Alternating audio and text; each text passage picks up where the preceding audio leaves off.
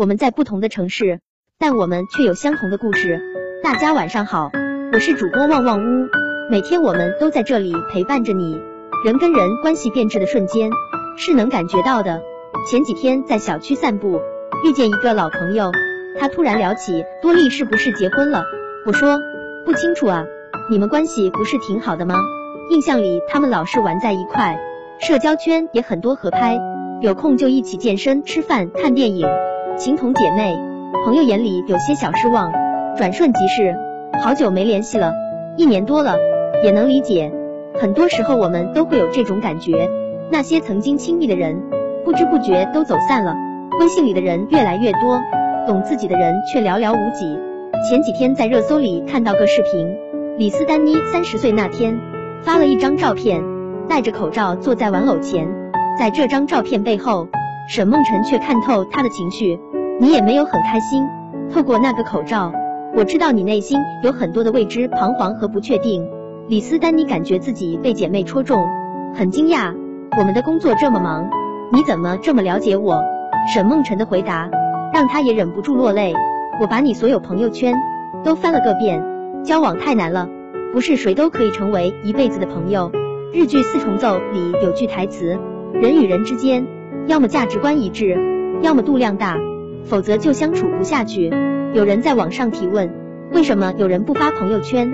其中有个高赞回答这样说：因为所有的朋友圈都以私聊的方式发给了在乎的人了。一生中，我们大概会与八千人相遇，而真正的朋友一定会越来越少。不要在乎失去了谁，而是应该珍惜剩下了谁。每年冬天，我都会重温《老友记》。说真的，太羡慕他们这样一种相处模式。最好的朋友就在身边，每个人彼此理解，偶尔会吵架怒吼。但更多时候会相互鼓励成长。我在意你，甚至老了都会养你。我记得有一幕很温情，从小流浪的菲比一直很想要一辆自行车，那是他小时候渴望的，那些家境优渥的孩子们所拥有的。罗斯知道之后，给了他一个惊喜，一辆好看的粉色自行车。每个人的心中都可能有一些空缺和遗憾，但在乎你的人会想办法为你填补。还有一部经典剧《破产姐妹》，卡罗琳站在超市里买单，但很显然她的钱不够了。售货员冷嘲热讽：“你是不是付不起？不要挡着后面排队的人。”窘迫之际，李憨拍了拍她的肩膀：“小姐，这二十美元是你掉的吗？”不露声色的帮忙，却轻松缓解了她的尴尬。有些人只是锦上添花，有些人却能雪中送炭。成年人的朋友圈很热闹，但真正的朋友却是寥寥。越是风光，越是容易被社交圈蒙蔽双眼；越是落魄，越是能看清身边谁是朋友。相识于利，相处为利；相识于微，相处为情。真情世界里的斯特因为输血患上了艾滋病，整个小镇的人开始孤立他，除了艾瑞。艾瑞不顾世俗的眼光，和德斯特打成一片，甚至四处寻找草药给德斯特熬药治病，最后还带着德斯特离家出走。访谈名医。真正在意你的人不会介意全世界对你的横眉冷眼，他会一步步的走向你，对你伸出双手。现在很多人的社交往往停留在表面，见过一两面，说过几句话，就试图去掏心掏肺，对真正关心我们的人反而异常冷漠。社交圈不是越丰富越好，朋友也不是越多越好。心事最重要的是有人言，朋友最重要的是可交心。那些在孤独时陪伴，难过时刻护你周全的人。真正的朋友并不需要强迫维持关系，好朋友之间的聊天通常是没有主题的，看到了什么就想分享给你，想到了什么就想告诉你。对于那些说走就走的人，你也不必过分计较。那些深夜倾诉过的人，最后却很有礼貌的向你问好。身边人总不断更替，有人离开也会有人来，到最后留下的都是依然愿意陪着你的人。阳光姐妹淘里，春花检查出了绝症。在生命的最后日子里，她回忆起当年在校园的日子，她拜托同学娜美找到当年的那些老朋友，最后再聚一次，再重温一下曾经的温暖。他们几十年没见，但见面还是跟以前一样亲密无间。学过的舞蹈还熟悉，做过的恶作剧还记得，一切都历历在目。真正的朋友就是这样，可以在你面前什么都不说，但我不说的时候，你却什么也懂。聊天不需要秒回，也不用每条都回。但最需要彼此的时候，永远都在。记得听完之后分享给你的朋友吧。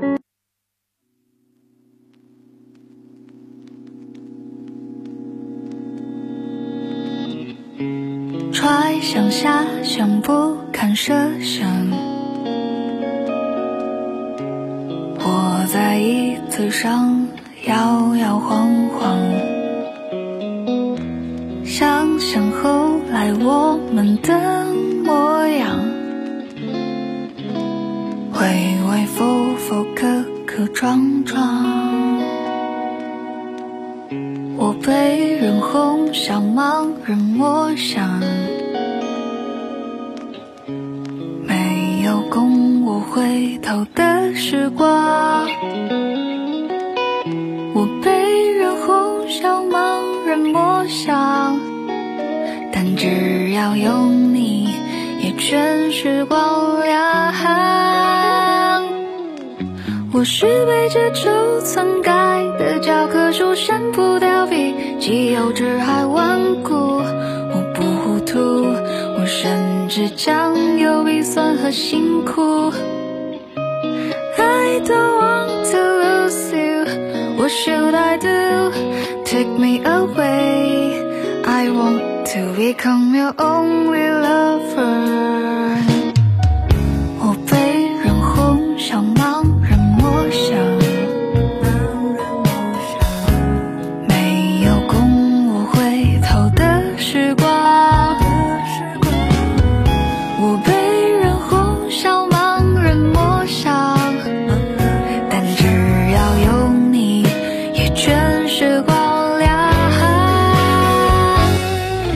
其实。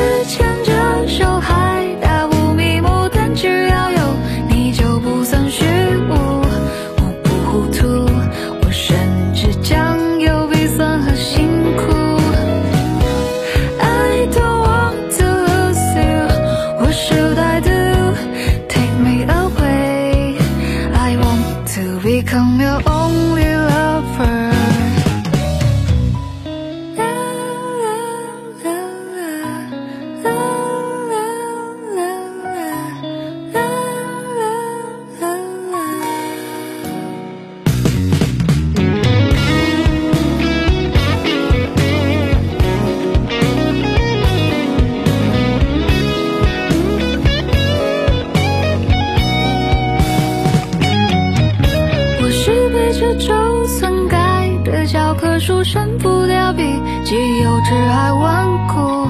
我不糊涂，我甚至将有笔算和辛苦。